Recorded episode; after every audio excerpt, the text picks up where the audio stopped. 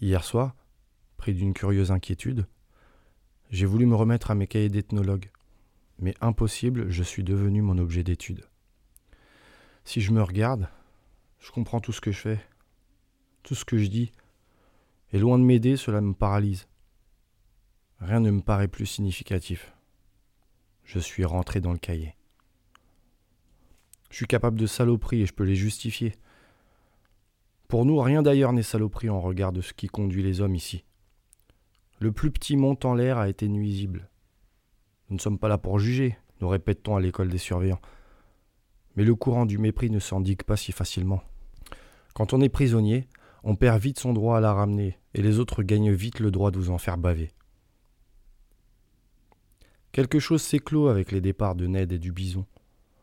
Le souvenir cru de ma faiblesse, je la lisais dans leur regard. Les détenus ici ignorent pour la plupart mon éviction passée. La plupart n'étaient pas là. Elle leur revient parfois aux oreilles, mais des vagues permanentes d'histoire déferlent et effacent les précédentes.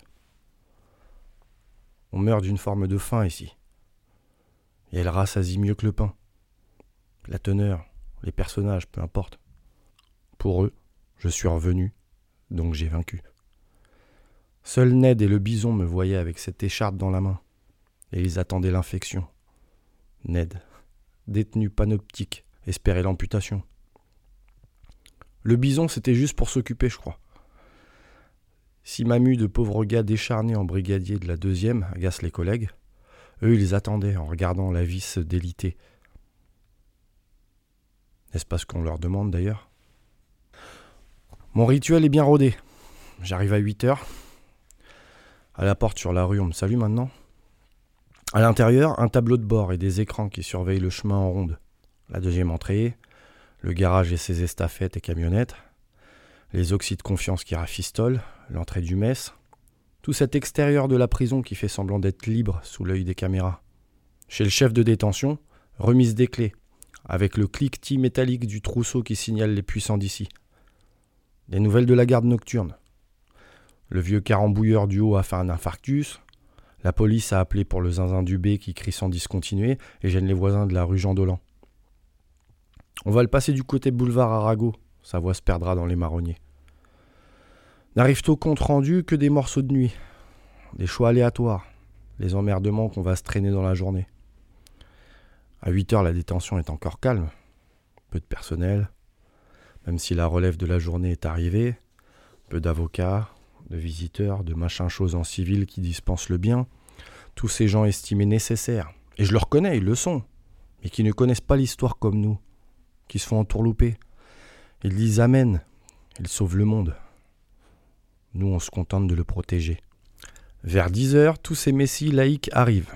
La détention change de couleur. Elle vibre comme une jeune fille, elle a des espoirs et fait des manières. Alors on sourit. On ne triche pas. Comment les anciens gardiens vivaient dans ces geôles d'avant les réformes? Cela se raconte encore. L'ombre portée de la souffrance des prisonniers tombait sur eux, qu'ils s'en défendent ou qu'ils le réalisent. Tous ensemble dans le même bateau mal barré. Alors ces petits espoirs sur pattes qui sillonnent les parloirs, les avocats, les visiteuses, les conseillers d'insertion ou encore les infirmières, les professeurs, tout cela parfois plein de morgue, de générosité prétentieuse, même si nous avons parfois envie de les rabrouer, nous les accueillons, version maton moderne.